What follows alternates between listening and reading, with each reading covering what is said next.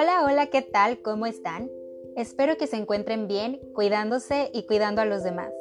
Yo soy Lydia Burns y ahora que estamos en tiempos de quedarnos en casa por esta terrible pandemia del coronavirus que está azotando a todo el mundo, me vino a la mente la idea de hacer algo que pudiera mantenerme ocupada y, por qué no, actualizada en temas de mi interés y que al mismo tiempo pudiera informar o entretener a alguien. Es por eso que decidí crear este podcast en donde estaré hablando de cosas que tienen que ver con psicología y la vida diaria, que quizá haga que alguien se sienta identificado o simplemente aprenda algo que no sabía. La idea es que sea algo breve para que sea fácil de escuchar y de entender, y lo puedas disfrutar en cualquier lugar y en cualquier momento. Dicen que no hay que quedarse con las ganas y bueno, yo espero que este proyecto resulte en una experiencia divertida para mí y para quien me escucha.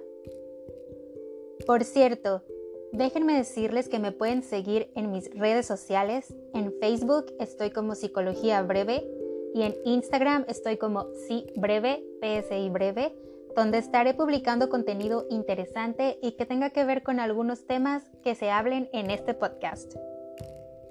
Así que sin más preámbulo, comencemos con el podcast Psicología Breve. Bienvenidos.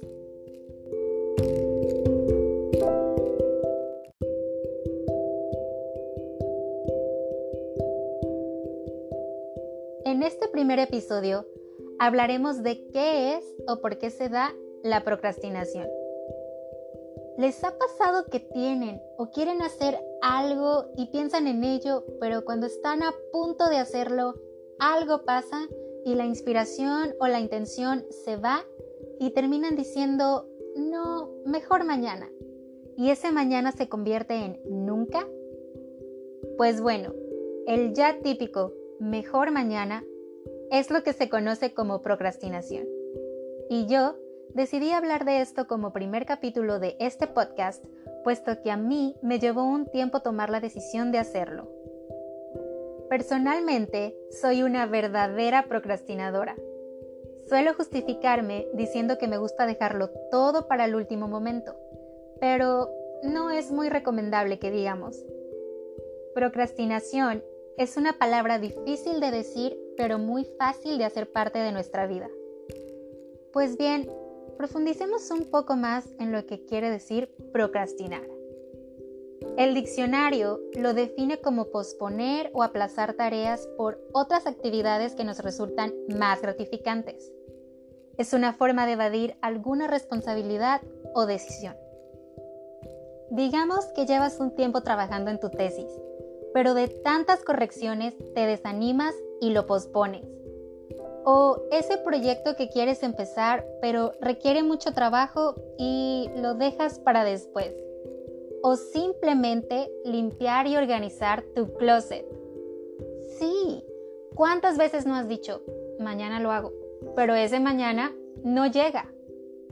Estos son solo algunos ejemplos de la bendita procrastinación. Estoy segura que si te pones a pensar, vas a encontrar mil ejemplos más. Sin embargo, esto va mucho más allá de una simple flojera, si es que así le quieren llamar, y tiene que ver con nuestras emociones. ¿Sí? Así como lo oyen. Las emociones juegan un papel importante en esto, como en casi todo o todo en nuestra vida. La alegría, la tristeza, la ansiedad, el miedo, etc. pueden hacernos cambiar de opinión todo el tiempo llevándonos a olvidar algún proyecto que quisiéramos empezar, a aceptar un nuevo trabajo, a ponernos nuevos retos, entre otras muchas cosas. Y es que probablemente cuando estás planeando, estás súper entusiasmado y quieres hacerlo todo, pero pasa el tiempo y tu energía se va transformando en miedo. Y entonces comienzas a dejarlo todo para después, pues no sabes si saldrá como tú lo esperas y prefieres no arriesgarte. Según estudios realizados en una universidad de Alemania, la amígdala juega un papel crucial en la procrastinación, pues esta pequeña parte del cerebro controla las emociones, por lo que descubrieron que las personas que tienden a posponer gran parte de sus actividades tienen una amígdala más grande, lo que indica que son más impacientes e indecisos. Así que si eres indeciso como yo, quizá tienes una amígdala más grande que el promedio.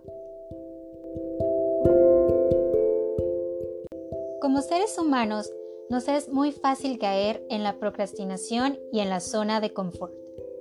Ese cómodo lugar que nos hace sentir, como la palabra lo dice, muy cómodos, pues no nos pide ningún esfuerzo, estamos acostumbrados a estar ahí y lo conocemos a la perfección.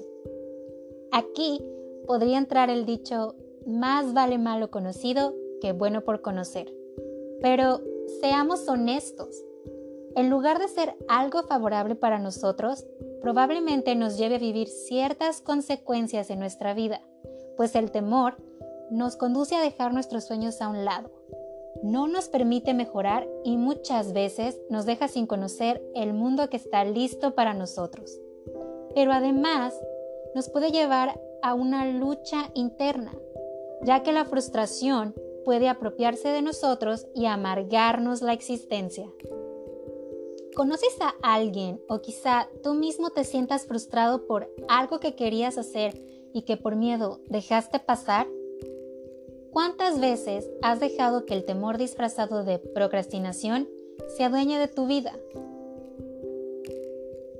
Es triste ver cómo hay personas que no viven satisfechas por completo, porque hay algo que no hicieron y que les hubiera gustado hacer, o que no hacen lo que quieren sino lo que les tocó.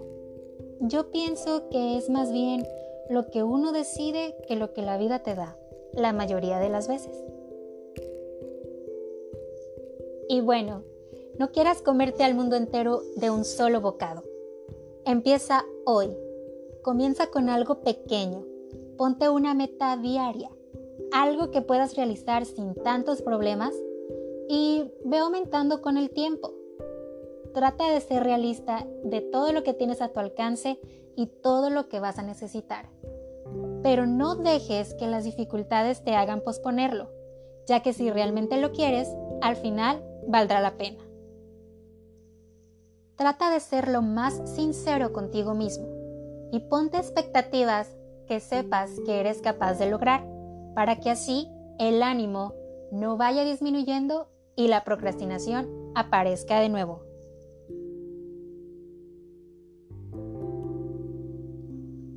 Aunque sea todo un cliché, nunca es tarde para empezar, para crear cosas que te hagan feliz, aunque lo hagas solo por diversión o quitarte la espinita, o por qué no, como una forma de vida. Al final, vivirás con la satisfacción de haberlo hecho y puedes ser una mejor versión de ti mismo. A experiencia personal, este podcast es un reto para mí. Estoy soltando algunos de mis miedos lo estoy haciendo por diversión, pero también como una forma de fidelidad a mí misma, para no decir, ¿qué hubiera pasado si... Así que espero que esto te ayude a ti también a comenzar todo aquello que has pensado, pero que por miedo has dejado atrás.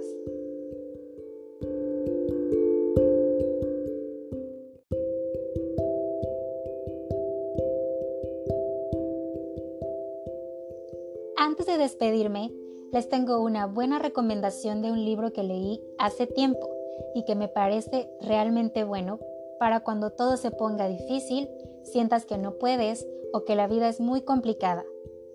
El hombre en busca del sentido, de Víctor Frank, es lo que necesitas leer para aprender. Recomendadísimo.